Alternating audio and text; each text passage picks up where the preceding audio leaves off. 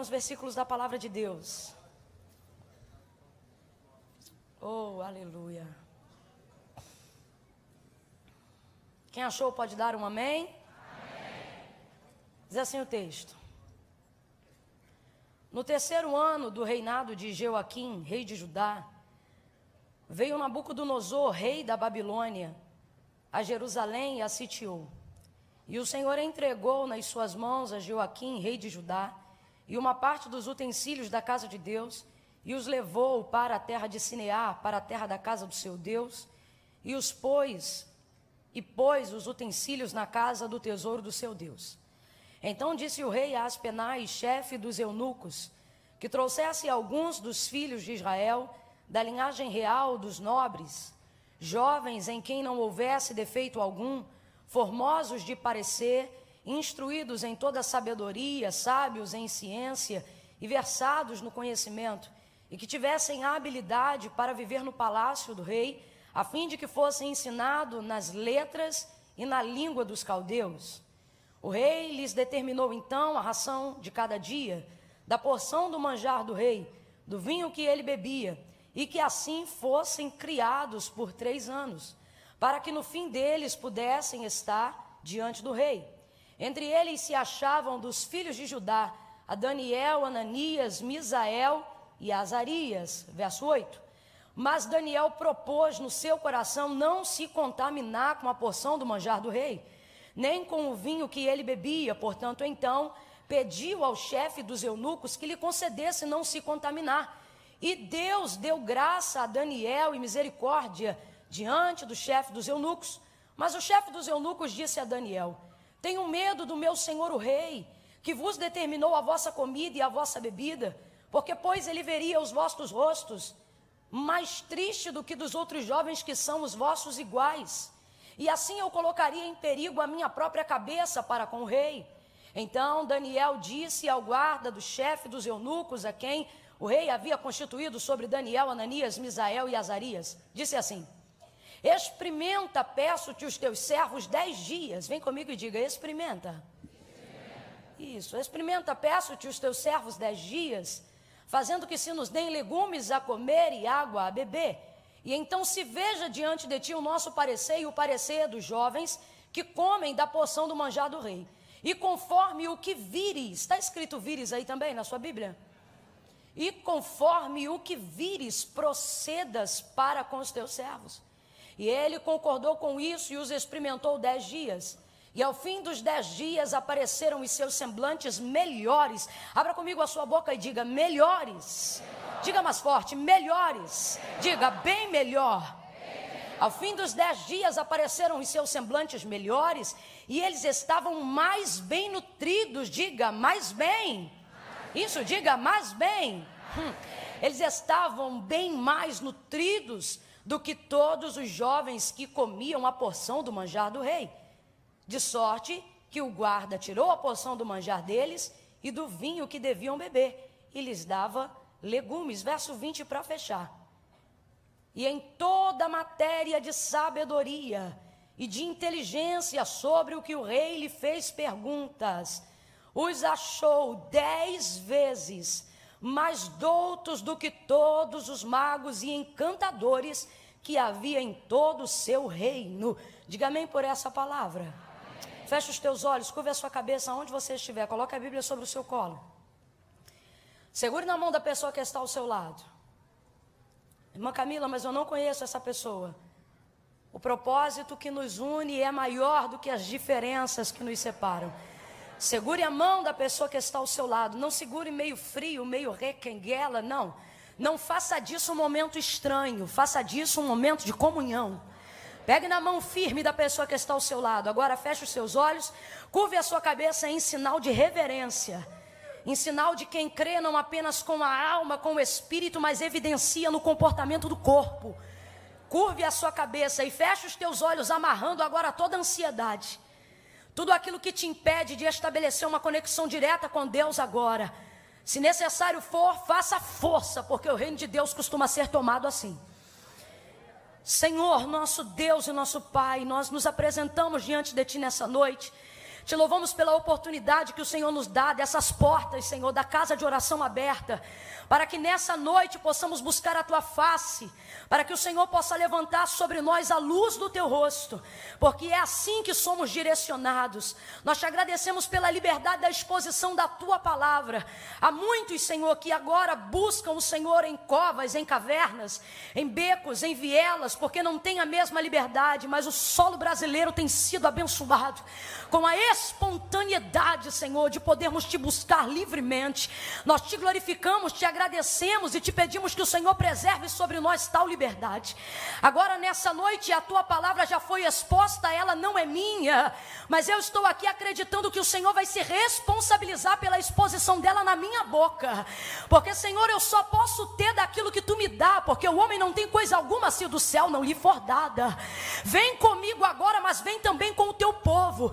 Quem entrou aqui padecendo de apatia espiritual, quem entrou aqui, Senhor, sendo dominado por sentimentos de frieza, a tua palavra é poder, mais penetrante do que qualquer espada de dois gumes, que penetra até a divisão da alma e do espírito, juntas e medula, e é apta para discernir os pensamentos e as intenções do coração. Usa-me na tua palavra para que corações, Senhor, que entraram aqui do avesso, possam voltar à origem pela qual foram criados, rendidos à adoração do teu nome, envergonha toda a incredulidade nessa noite, Senhor. Eu espero ainda para esta noite, no mover da tua palavra, a cura, Senhor, de quem está com diabetes. Eu espero ainda nessa noite, pelo poder da tua palavra, enquanto eu estiver ministrando a tua palavra, porque ela é poder, que corações que entraram aqui, Senhor, petrificados, sejam quebrantados pelo poder da tua palavra, que a filosofia humana perca o sentido e que nós venhamos nos esvaziar de todo o tradicionalismo humano e sermos cheios do teu Espírito Santo pelo poder da tua palavra. Não há absolutamente nenhuma resistência de ordem física ou espiritual que seja mais forte do que a autoridade que há no teu nome. E é por isso que eu invoco o teu nome agora, porque ainda antes que houvesse dia, o Senhor já existia, e não há quem possa fazer escapar das tuas mãos. E decidindo o Senhor agir em prol dessa vida, decidindo o Senhor agir em prol desta pessoa, ninguém impedirá, nada impedirá. Vai tirando agora todo o estado de mesmice. Quem entrou aqui sem perspectiva alguma, ah, Senhor, como tu fizeste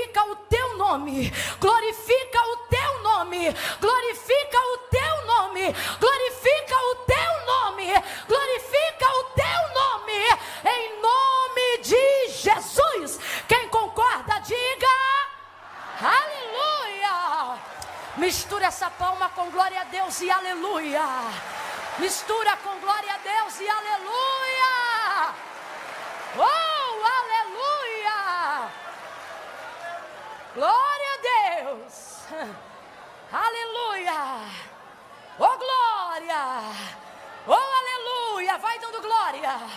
A Bíblia diz que Abraão foi fortalecido na fé, dando glória a Deus, irmão. Vai dando glória, irmão, mas eu não estou com vontade. Dá glória primeiro, que a vontade vem depois. Oh, engrandecendo o nome dele. Salmista Davi vai exortar a gente a adorar a majestade de Deus. E ele vai dizer que a voz do Senhor é poderosa. A voz do Senhor separa as labaredas de fogo. A voz do Senhor se ouve sobre as águas. O Deus da glória troveja. A voz do Senhor faz tremer o deserto de Cádiz. A voz do Senhor faz parir as servas desnudas as brenhas. E no seu templo cada um diz glória. Quando Deus fala, a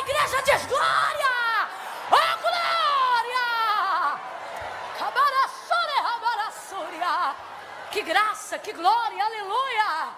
Oh, aleluia! Quinta-feira da vitória, que bênção! Oh, deixa eu beber um cadinho d'água, deixa. Deixa, deixa, não fica me olhando não, adora, o culto é dele.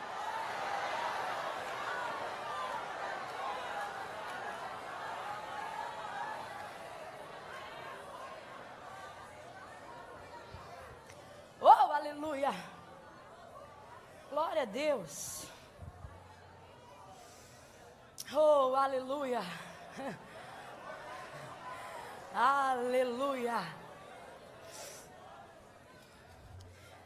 A narrativa que nós acabamos de fazer menção, de Daniel capítulo 1, inclusive eu fiz questão de estender um pouquinho os versículos. Primeiro, porque eu acho bom que a gente leia mais a Bíblia nos cultos, né? Às vezes a gente tem mania de achar que tem que ser só um versículo, né? Por que não, né? Mas eu fiz isso para que todo mundo acompanhe junto a história e entenda o que está acontecendo. Jerusalém foi sitiada e agora alguns filhos, príncipes da casa de Judá, estão sendo levados cativos sobre o governo de Nabucodonosor, sobre o governo da Babilônia, que nesse presente momento é a maior potência de governo global da época. Eles expressam tudo que há de força na sociedade, na economia, eles são a expressão da força daquela época. E é por isso que todas as vezes que a gente faz a citação desse texto por inspiração profética para aplicação nesse tempo de hoje, a gente costuma comparar a Babilônia com o mundo, porque de fato o mundo tem uma expressão de força muito grande no sistema. E assim como este, no reinado de Joaquim, ele também foi o Senhor que concedeu a autoridade do principado para comando e controle do sistema do mundo, também foi concedida por Deus. O príncipe das trevas desse século, ele trabalha porque de alguma forma o Senhor também permitiu, porque senão ele não faria. Então a Babilônia para nós nessa noite é a tipologia perfeita da força que o mundo tem. E todas as vezes que eu falo isso, eu me sinto na obrigação de compartilhar que a igreja não deve combater essa força com força. Porque nós não somos a força que o mundo precisa, nós somos a resistência que o diabo não suporta. Por isso que a orientação da palavra de Deus não vai dizer combater o diabo, vai dizer resistir ao diabo e ele fugirá de vós. Não muito diferente de Daniel e dos demais companheiros dele, príncipes de Judá, esses jovens nós também estamos aí resistindo à força desse mundo que milita contra nós e contra os princípios daquilo que pregamos, pregamos da palavra de Deus. E o texto vai dizer que eles são levados cativos, justamente porque a força do mundo é tão grande que às vezes a gente é levado. É levado pelo sistema. Você, você caminha de acordo com os princípios até o ponto em que, algum momento, você de fato é levado, ainda que você tenha esses princípios. E é o que vai acontecer com esses moços. E aí o texto diz que eles vão ser levados cativos. Abra comigo a sua boca e diga cativos. Diga presos. Só que é interessante que a gente, quando fala isso, costuma observar e falando, quando a gente observa superficialmente o texto, dá a impressão de que eles são levados para ficar dentro de uma cadeia, dentro de uma cela. Mas se você observar o texto, você vai ver que não é esse tipo de cativeiro. Justamente porque eles eram versados na letra, porque eles eram cultos, entendidos, né? Todas as vezes que eu lembro de, que eu vejo isso, eu lembro de um pastor, pastor Jefferson Coelho. Ele disse uma vez que a prova de quem estuda, até a prova de quem estuda é diferente. É o caso desses moços aqui, justamente por serem letrados, justamente por serem entendidos, falarem outras línguas. O texto vai dizer que eles são levados cativos, mas é para morar dentro do palácio para viver segundo os costumes do rei. O texto vai dizer que eles são capturados, sequestrados, levados, mas não fique imaginando a presença, a pessoa de Daniel e dos seus, dos seus companheiros dentro de uma cela ou quebrando pedra. Não, eles estão sendo tratados com tratamento igualitário ao, aos príncipes caldeus. Então, eles estão tendo também um tratamento diferenciado. Inclusive, a orientação do chefe dos eunucos, dada pelo próprio rei, é que eles venham comer a mesma porção. Quando a gente lê no texto, a gente vê ração, né? Aí dá a impressão que é um prato que é jogado dentro da cela, mas não é assim. Se alguém aqui está com essa mentalidade, esquece. Eles estão sendo levados para morar com os príncipes dos caldeus, debaixo do mesmo estilo de vida com roupa de príncipe, cama de príncipe, comida de príncipe, tratamento de príncipe. E eis aí o grande diferencial da Babilônia para conseguir não cativar apenas o corpo, mas cativar a mente dos habitantes de Judá. Eis aí a grande estratégia do mundo para não nos levar cativo apenas de corpo, mas também cativos de coração. Qual é a estratégia, irmã Camila? Proporcionar um tratamento igualitário. Para que você esteja numa terra que não é sua, diante de um povo que não é seu, mas se sinta tratado como se fosse de lá. E aí você vai perdendo e vai se esquecendo da sua cultura. Olha a orientação, olha a dinâmica, olha o método opressivo de ensino da Babilônia. Tragam eles e prepara eles para que sejam criados. Ele não quer apenas prender o corpo, ele quer prender a mente. Ele quer que a cultura do judeu, ele quer que a mente do hebreu perca a força e a mente do caldeu domine sobre a metodologia sobre a maneira com que ele deve conviver, viver. Depois de três anos comendo a porção do rei, irmãos, não é a porção de quem está quebrando pedra do lado de fora. Eles não estão sendo tratados como escravo, eles estão sendo tratados como príncipes. Só que estão na Babilônia, eles estão lá, mas não são de lá. Oh, aleluia! Quem está entendendo aí? Oh, aleluia! Eles estão lá, mas não são de lá. E a proposta do rei é: alimenta eles com a comida que a gente come aqui, coloca sobre eles as vestes que a gente usa aqui, ensina para eles a nossa língua aqui, de tal ponto que a língua deles é que seja consultada e a língua que eles passem a falar seja a dos caldeus. Olhe para pelo menos duas pessoas e diga para ela ou para ele: Eu estou aqui, mas não sou daqui. Cadê os patriotas da Nova Jerusalém?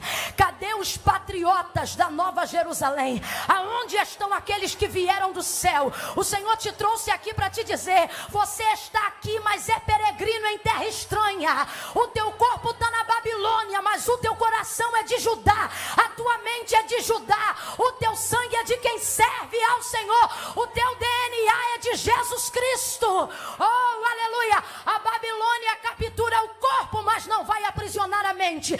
A Babilônia captura o corpo, mas não vai aprisionar o coração. A Babilônia captura o corpo, mas não vai mudar os bons hábitos. A Babilônia captura o corpo, mas não vai quebrar os princípios. A Babilônia captura o corpo, mas não vai mudar a adoração. A Babilônia captura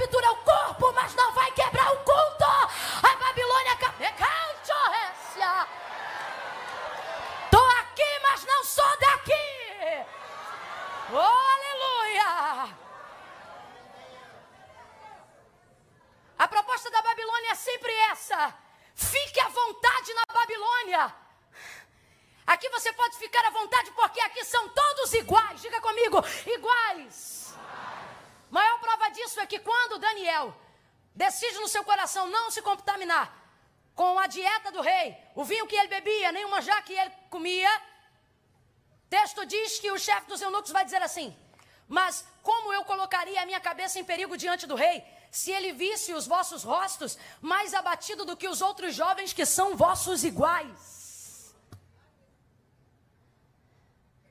São vossos iguais. Não, não são iguais. Eu sei que é isso que todo mundo quer dizer. São iguais, mas Deus me trouxe hoje aqui para dizer: não, não são iguais. Não, mas está todo mundo no mesmo palácio. Está todo mundo no mesmo palácio, mas não são iguais. Mas nós somos da mesma faculdade, são da mesma faculdade, mas não são iguais. E eu vou mais além, me perdoe se eu assustar alguém, mas tem verdades que assustam. Talvez alguém até diga: não, mas somos da mesma igreja, somos da mesma igreja, mas nem sempre somos iguais.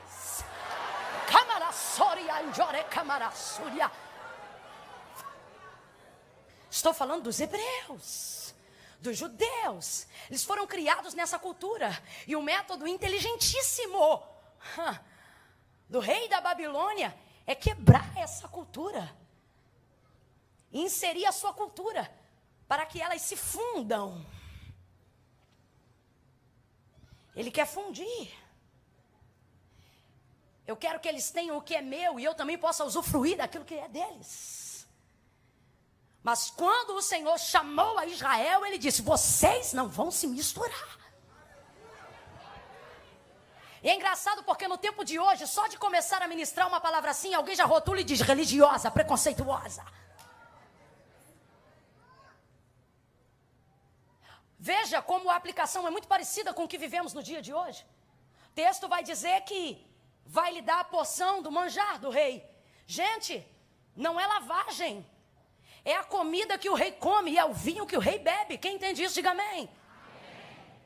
Só que o texto vai dizer que Daniel toma uma decisão, porque santificação é decisão, separação é decisão, consagração é decisão, vida com Deus é decisão.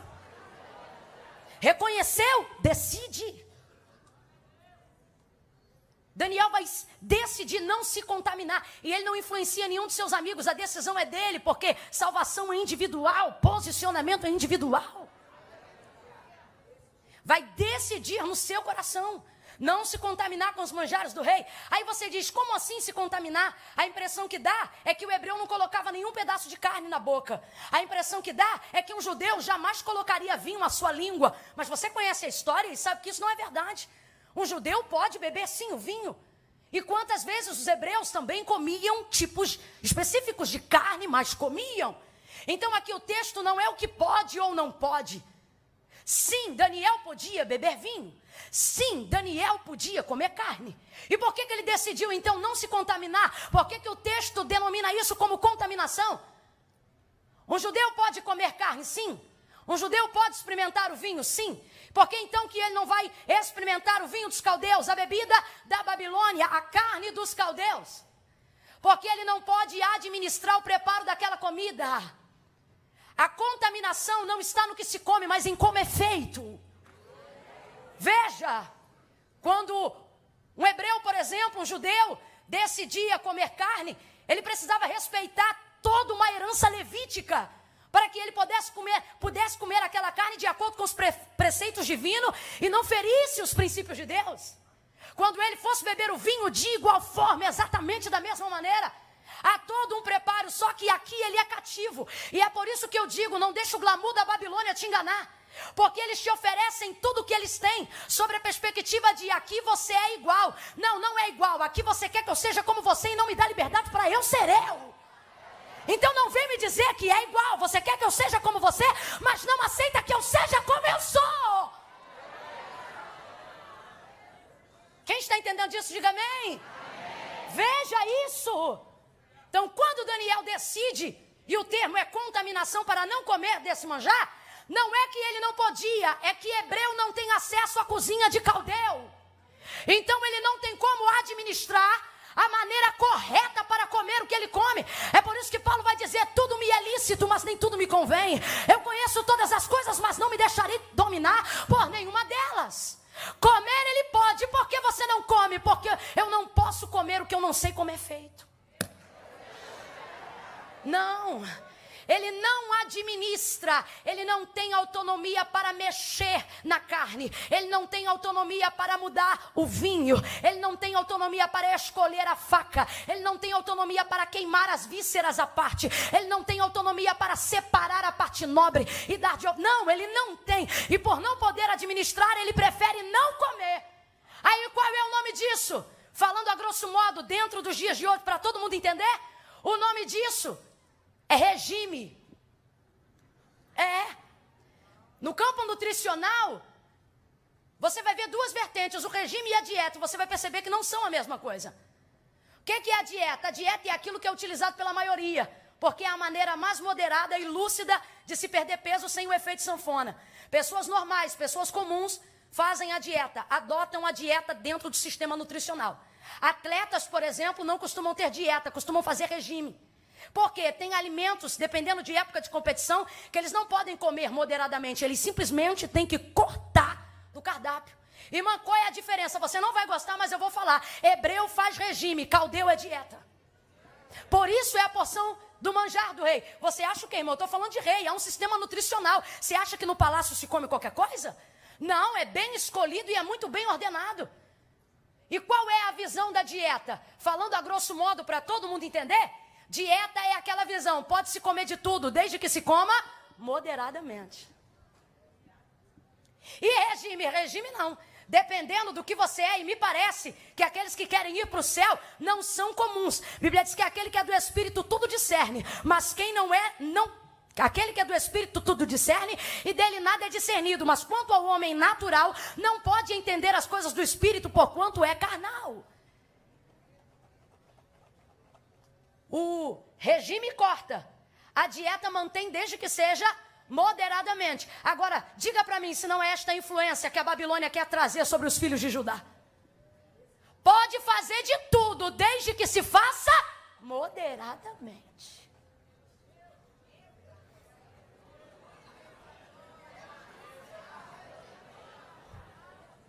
Só que Paulo vai dizer: Eu não corro como corre qualquer um. Ei, Veja a visão do cara. A visão dele é atlética. Perdoe o cara, é coisa de carioca. A visão dele não é do perfil de uma pessoa normal. Ele vai caminhar e fazer uma alusão bíblica em cima da visão de um atleta, consciente do nível de renúncia que ele tem que fazer para chegar aonde ele deseja.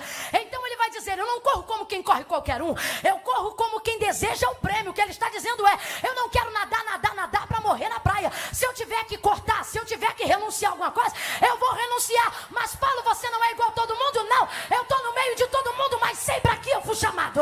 Eu estou no meio de todo mundo, mas eu sei de onde eu vim. Eu estou no meio de todo mundo, mas eu sei de onde Deus me tirou. Eu sei aonde eu estou, mas eu sei ainda melhor aonde eu quero chegar. E se para chegar aonde eu quero, eu tiver que renunciar, eu vou renunciar. Se eu tiver que para chegar aonde eu quero cortar, eu vou cortar.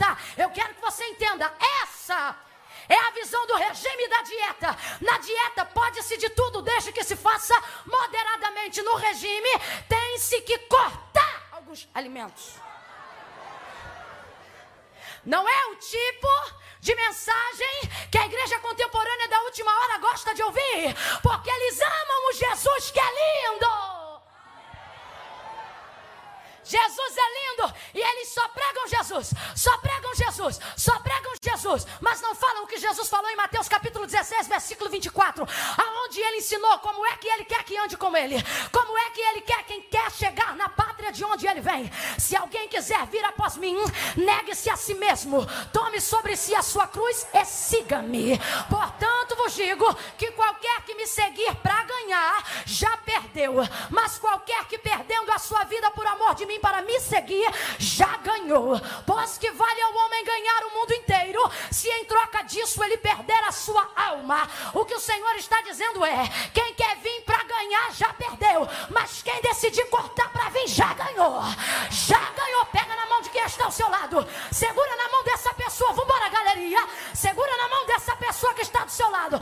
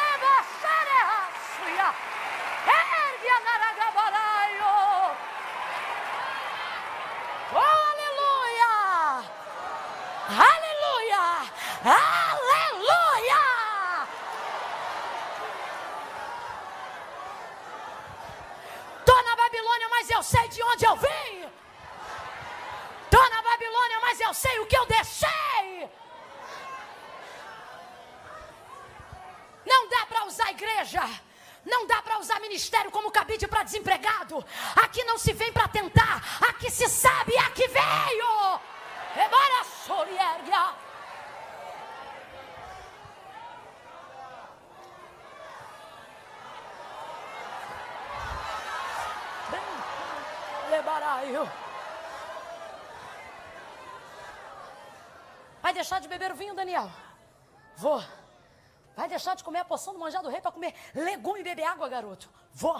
Por quê? Porque qualquer prejuízo que eu tiver na terra, Deus compensa.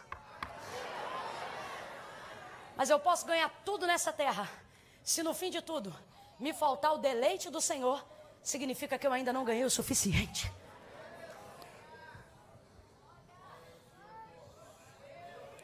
Só para saber se você está acompanhando direitinho.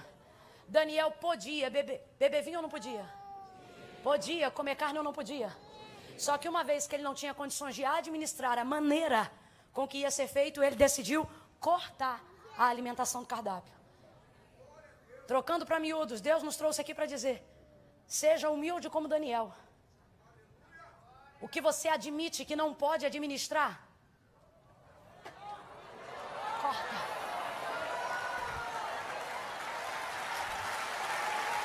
Corta. Se não administra, corta. Se não está sobre o seu controle, corta. Se você não governa sobre isso, corta. E eu vou falar bem rasgado, que eu não gosto dessa história. Ah, pregou e eu entendi dessa maneira. Comigo não. Vai entender do jeito que eu estou pregando.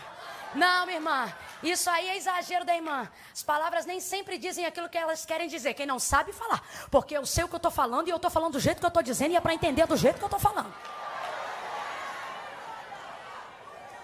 Não sabe administrar?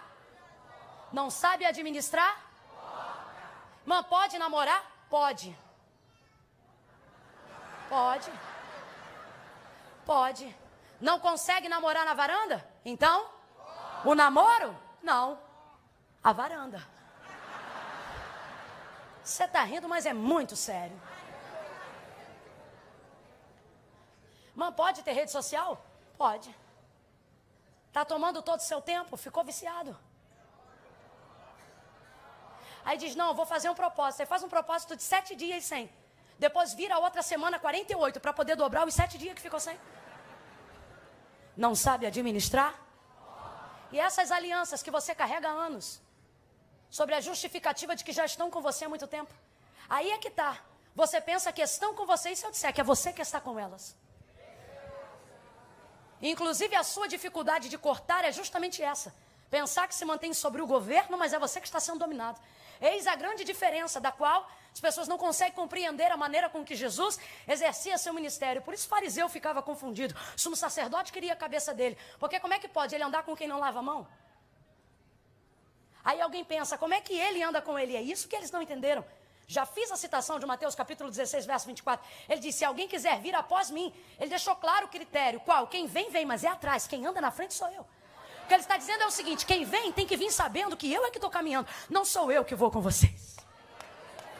É vocês que vêm comigo. João capítulo 15: Não fortes vós que escolhestes a mim, mas eu que vos escolhi a vós. E vos nomeei para que vades e desfruto. Vai aonde? Atrás de mim de preferência.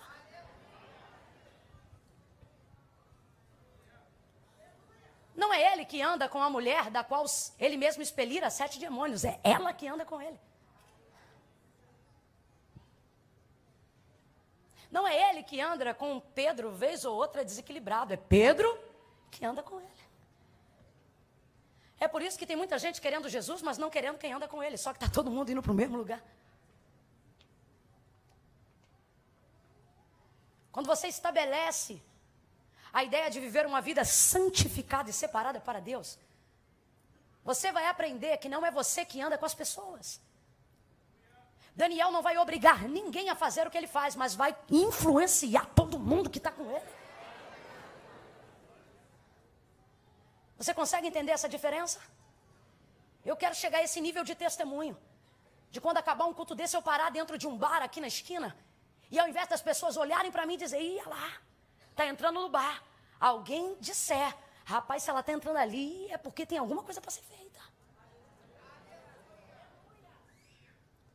Não era Jesus que andava com as pessoas, eram as pessoas que andavam com Jesus.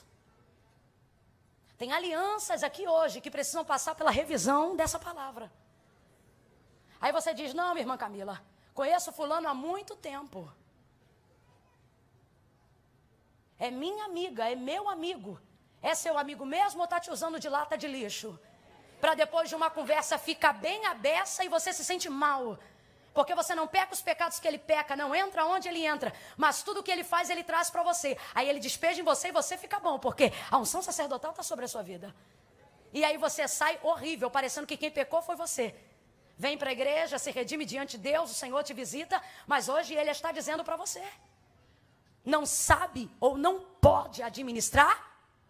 Corta.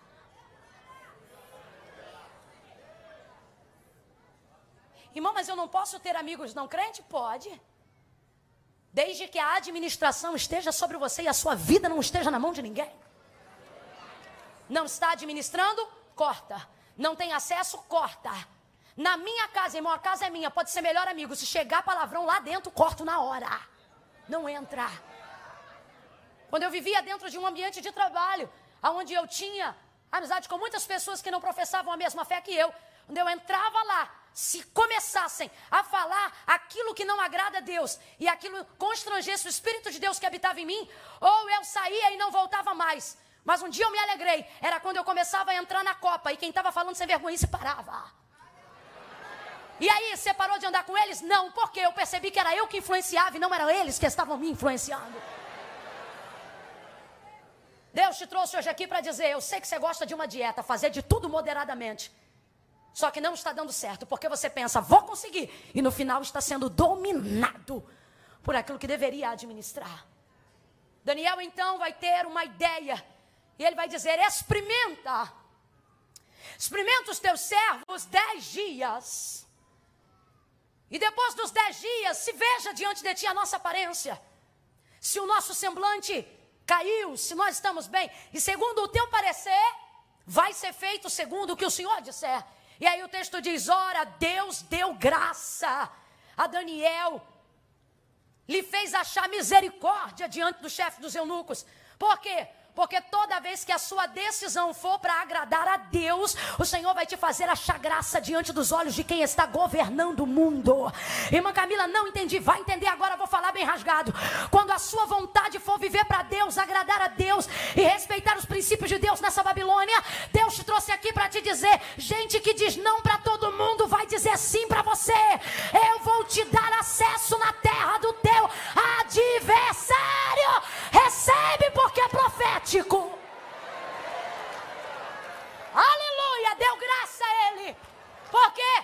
Porque a sua visão de santificação, de consagração, de manter os princípios de Deus dentro da Babilônia é íntegra.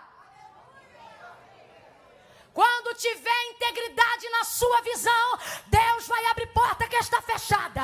Quando tiver integridade na sua visão, Deus vai te dar acesso em terras estranhas.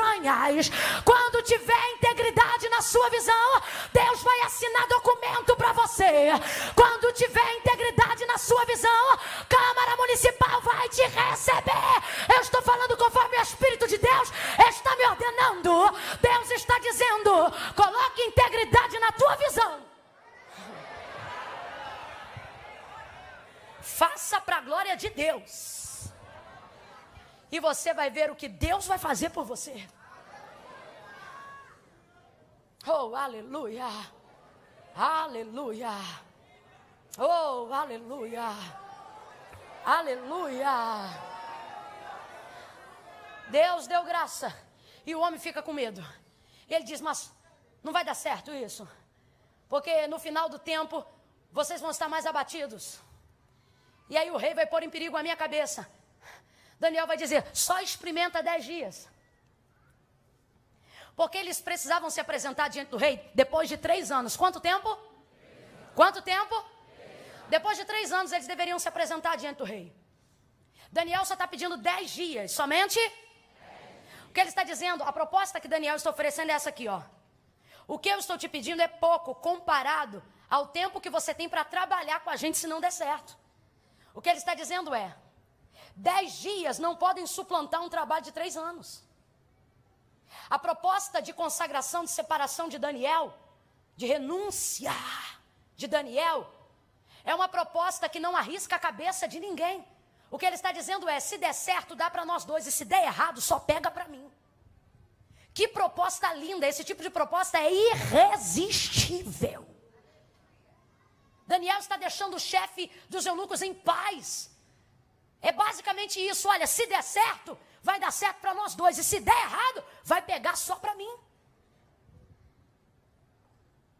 Até os caldeus vão concordar com os nossos métodos e as nossas estratégias. Quando a gente parar de estabelecer propósito onde a gente cresce o outro cai. Até os caldeus vão respeitar os propósitos. Quando a gente entender que o meu processo de santificação não é para humilhar ninguém. Nós vemos pessoas entrando em processos de santificação, de consagração, querendo ser diferentes na Babilônia, a preço da cabeça dos outros. É gente se santificando para revelar o pecado do outro. Santificação não visa acusar quem está na lama. Santificação visa achar a lama que está em mim. O que ele está dizendo é: eu vou entrar num processo que se pegar só prega para mim, só pega para mim. O Senhor está dizendo: como estão os seus processos de separação da Babilônia? Daniel entrou na Babilônia e não foi fazendo inimizade, foi estreitando seu relacionamento com Deus. Tem gente que quer se santificar, e quanto mais se santifica, mais besta fica. Quanto mais se santifica, mais chato fica. Tem gente que no mundo dava boa tarde para todo mundo. Aí é alcançado por Judá, pronto, amarra a cara. Não fala com ninguém. Processo de santificação de Daniel não vai fazer a cabeça de ninguém rodar. Está entendendo, irmão? Está entendendo? Eu preciso fazer com que o processo que eu estou entrando melhore a pessoa que eu sou. E isso precisa ser notado pelo caldeu, porque quem vai avaliar se eu melhorei ou não é ele. Ele entra no processo de santificação, de separação da Babilônia, e isso é lindo. Porque esse processo precisa ser respeitado pela paz. Abra comigo a sua boca e diga paz. Não, não, diga de novo paz. Que crentes são esses da última hora que só quer guerra, guerra, guerra, guerra, guerra?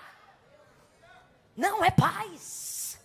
Seguir a paz com todos. É seguir a paz com os crentes? Seguir a paz com? Seguir a paz com? Seguir a paz com? E a santificação. No processo de santificação, a paz vem primeiro. Não adianta, pode subir monte de 12, de 14, de 21, pode jejuar de segunda a sexta. Se a sua vida com Deus não estiver estabelecida pelo vínculo da paz com seu irmão, nada adianta. Não adianta santificar se não tiver paz. Aí, irmão, mas não dá para ter comunhão com todo mundo. É por isso que eu não estou falando de comunhão, eu estou falando de paz. Seguir a paz com todos e a santificação, sem a qual ninguém verá a Deus. Vou renunciar. Vou entender o que eu preciso perder. Vou cortar. E se eu tiver que cortar mais alguma coisa, não vai ser a sua cabeça, cozinheiro. Dez dias. Quantos dias somente? Quantos dias somente? Dez dias. Só dez dias. Aí você, eu te pergunto. Comparado a, dez, a três anos, dez dias é pouco ou muito? Vou perguntar de novo. Comparado a, a três anos, dez dias é pouco ou muito? Pouco, pouquíssimo, irmão. Só que e se eu te disser que os dez dias do processo de Daniel determinou sobre os três anos, o que os três anos não determinou sobre os dez dias? A proposta era: você vai comer isso três anos, e ele diz: eu só peço dez dias. Por quê? Porque se falhar, você me impõe a tua ideia, mas se der certo, você recebe a minha.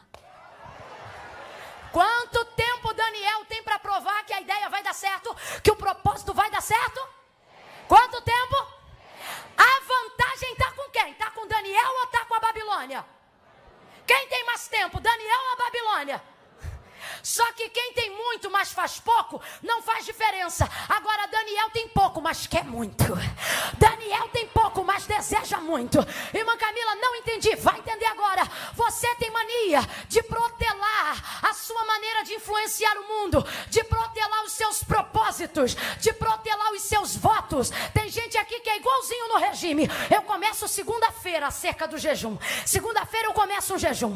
Semana que vem eu entro em propósito. Dia 15 eu visito na madrugada para falar com Deus. A partir do mês que vem, eu vou esperar qual é o propósito que a igreja vai entrar, para eu entrar aquele mês também. E você só fica protelando e esperando. Ai, irmã, mas eu não tenho tempo. Ai, irmã, mas não vai dar tempo. E o Senhor está dizendo: ei, ei, ei, ei. Não é o tempo que determina, é o quanto você quer que vai decidir. Alguém diz, tem pouco. Mas se esse pouco que você tem for usado com vontade. Irmão, mas eu trabalho direto, não pode tirar cinco minutos no banheiro deficiente para dobrar esse joelho, garota.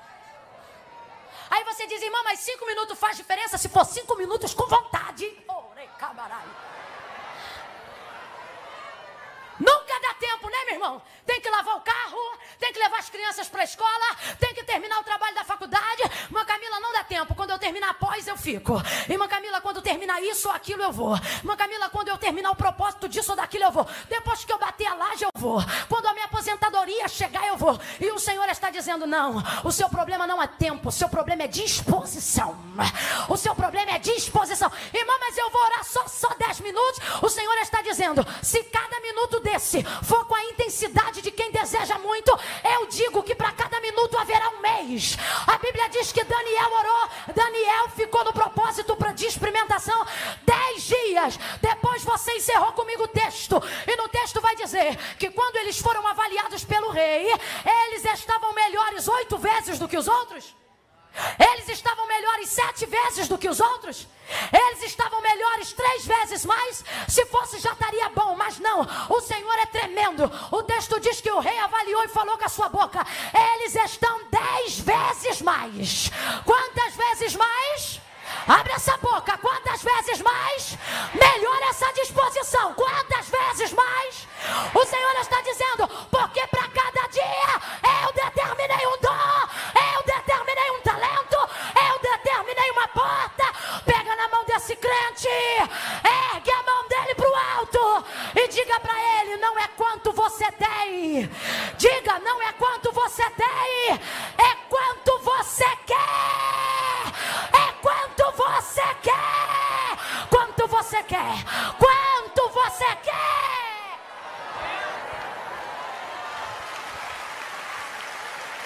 Olá, bere, gandore, raçuia.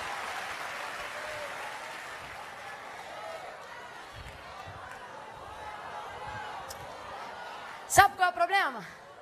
Desde criancinha no mundo a gente aprende ao contrário. Dei para a escola, se a amiga mais riquinha tivesse um, um tênis que eu não tinha, eu olhava, pô, cara, que tênis maneiro. Ela dizia, minha filha, isso não é para quem quer. Também viveu isso? Minha filha, isso não é para quem quer, isso é para quem pode. E você cresce ouvindo isso. Pô, irmão, cara, que casa bonita. Rapaz, isso não é para quem quer. Isso é para quem? Aí tu aceita Jesus. Aí você vê tanta coisa linda Deus fazendo na vida dos crentes. Com aquela filosofia da Babilônia.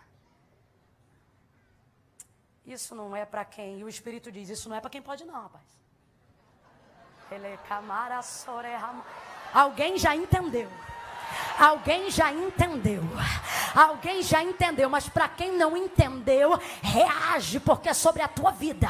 Não me vem para cá com essa cara de apático. Ah, eu vim aqui porque eu não tinha nada para fazer. Você veio porque o Senhor te trouxe arrastado pela alma e falou que essa palavra era para você. Ele está dizendo lá fora: você aprendeu que é só para quem pode. Aqui você serve quem pode para fazer o que você quer. Aqui você serve quem pode para fazer o que você deseja. Coloca vontade nessa chamada. Coloca vontade nesse ministério. Coloca vontade nesse casamento. Coloca vontade nessa faculdade. Coloca vontade nessa voz. Coloca vontade nessa mensagem. É para quem quer, para quem quer, para quem quer. E quem quer reage. Glória!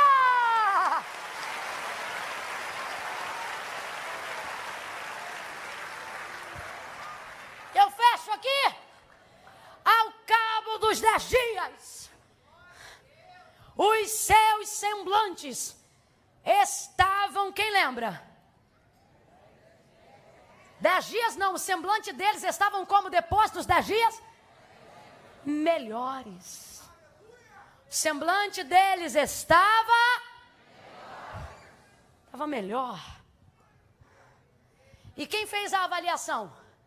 Caldeu. Porque eles estão na Babilônia. Na Babilônia não é sacerdote que avalia. Na Babilônia não é levita que avalia. Na Babilônia não é profeta. Na, Babelô, na Babilônia, quem dá o veredito do testemunho do judeu é o caldeu. É por isso que quando Daniel estabelece um propósito que tem alto teor espiritual, ele vai dizer assim: ao fim dos dez dias, se veja, se, se, vem comigo, se, se veja diante de ti a nossa aparência, a nossa, a nossa, e então diga e determine o que você quer fazer, baseado na visão da nossa aparência. É o que ele está dizendo. Você não pode chegar para um caldeu e dizer o que você sente pelo Espírito. Você não pode dizer para um caldeu o que Deus te falou. E sabe qual é o problema? É quando o judeu quer que caldeu interprete as coisas espirituais. E é isso que os crentes do século 21 estão querendo. Entalar o seu propósito pela goela dos caldeus sobre a justificativa de que não devem demonstrar nada para ninguém. Irmã, importa o que eu tenho no meu coração. Glória a Deus vai diminuir, é muito natural. Importa o que eu tenho no meu coração. Rapaz, até até para ficar bonito do lado de fora, para ganhar aqueles músculos, né? Tá. Todo fitness, todo bonito. Como é que funciona o processo? Primeiro trabalha do lado de dentro, não é? Joga proteína, joga isso. Rapaz, é tanta batata doce, é tanta clara de ovo. E vai pra academia, é treino disso, treino daquilo. E dá resultado ou não dá? Porque todo mundo que entra num processo precisa gerar um resultado.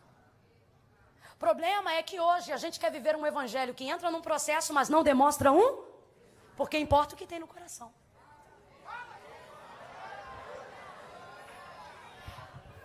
É gente que quer servir a Deus à sua maneira. Esse comportamento é dos samaritanos, que estabelecem um novo lugar de culto para que não tenham que mudar o pecado, mas que possam é, é, coadunar a, a sua transgressão com a adoração que eles não querem deixar de dar.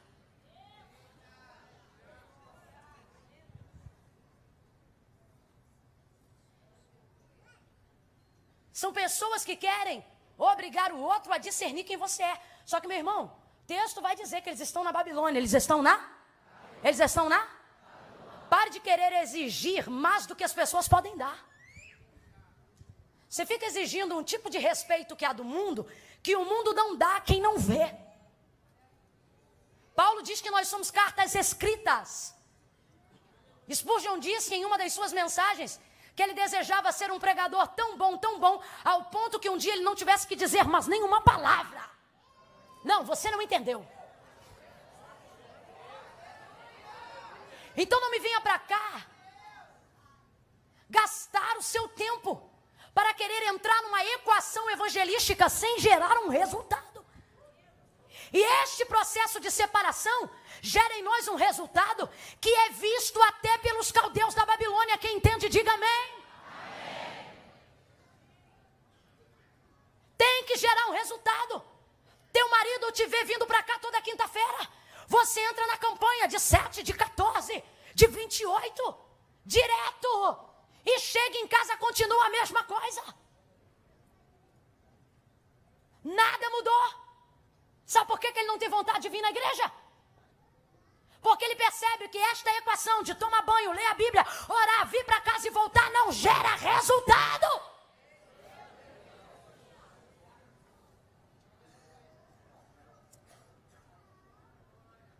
Antes de entrar no processo de separação, se abençoava até teus inimigos.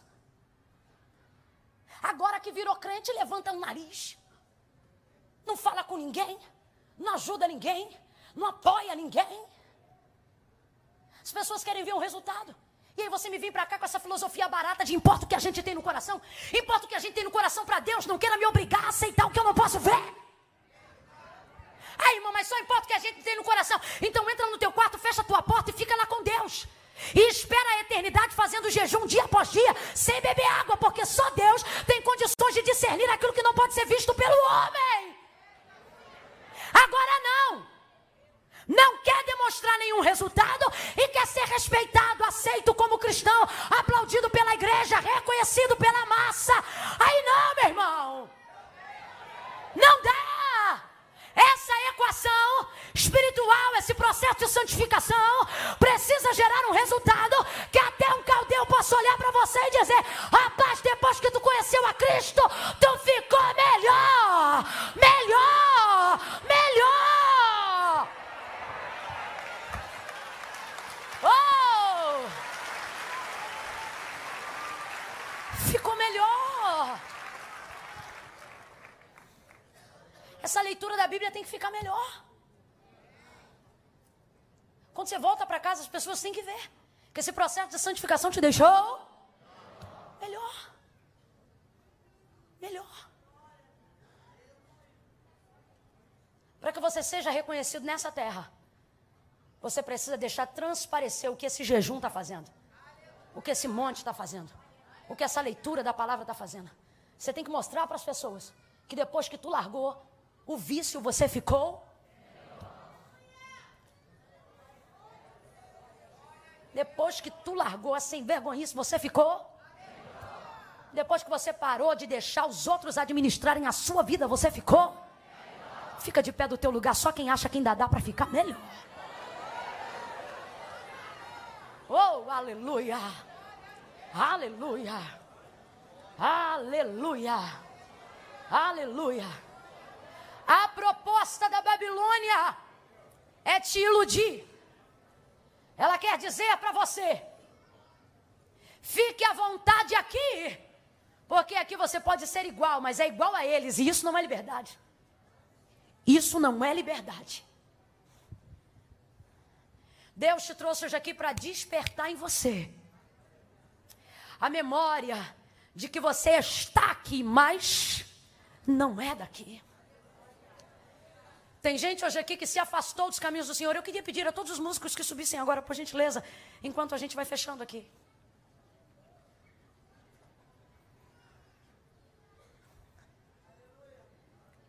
Depois dos dez dias, o seu semblante era melhor.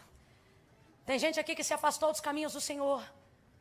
E o Senhor está dizendo: reconheça hoje que você não conseguiu administrar esse afastamento.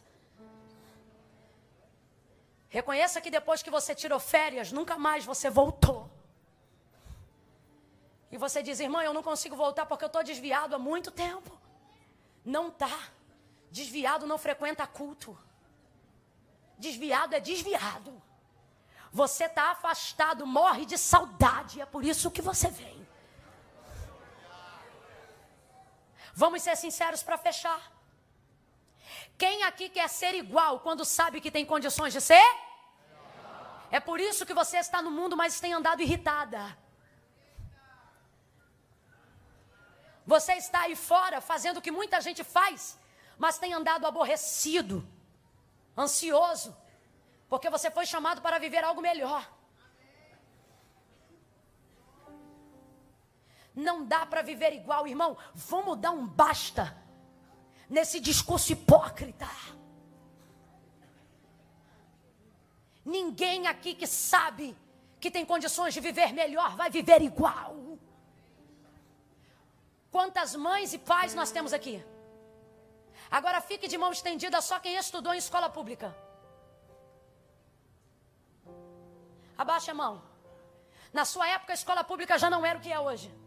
Contudo, ainda assim, Hoje, tendo condições de pagar uma das melhores escolas particulares do estado do Rio de Janeiro, a fim de investir no, na educação e no conhecimento que jamais pode ser roubado do seu filho.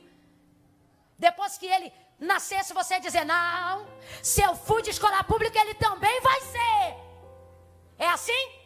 Não, porque pai e mãe, independente do que viveram, procuram dar para os seus filhos o trabalham em prol de oferecer o melhor, oram em prol de oferecer o melhor, mesmo que eles sejam maravilhosos, eles desejam sempre que os seus filhos sejam a extensão da sua melhora.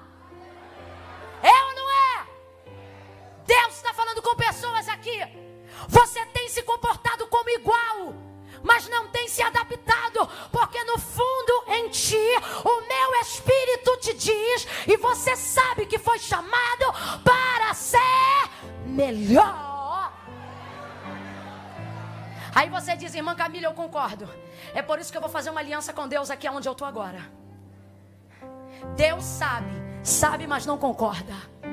Porque Ele diz: aquele que me reconhecer diante dos homens, eu também o reconhecerei diante do meu Pai que está no céu.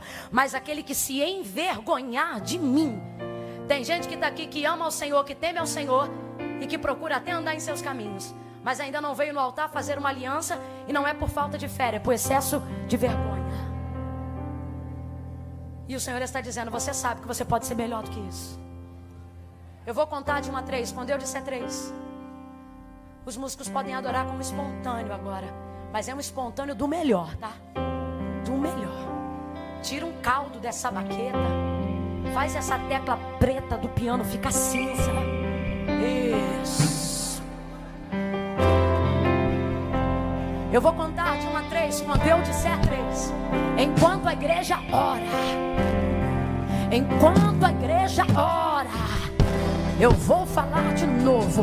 Enquanto a igreja ora. Eu sei que tem gente aqui que sabe o que é orar. Enquanto a igreja ora, você está na galeria aí atrás. Vai descolando o pé do chão. Você que não pertence a nenhuma igreja evangélica e precisa voltar para casa do Pai hoje. Irmã, eu preciso me consertar. Eu venho na igreja, mas eu nunca fiz uma aliança com Deus. Irmã Camila, eu só não vou ir agora porque eu tenho algumas coisas para resolver. Esse teu papo é antigo, tu nunca resolve nada.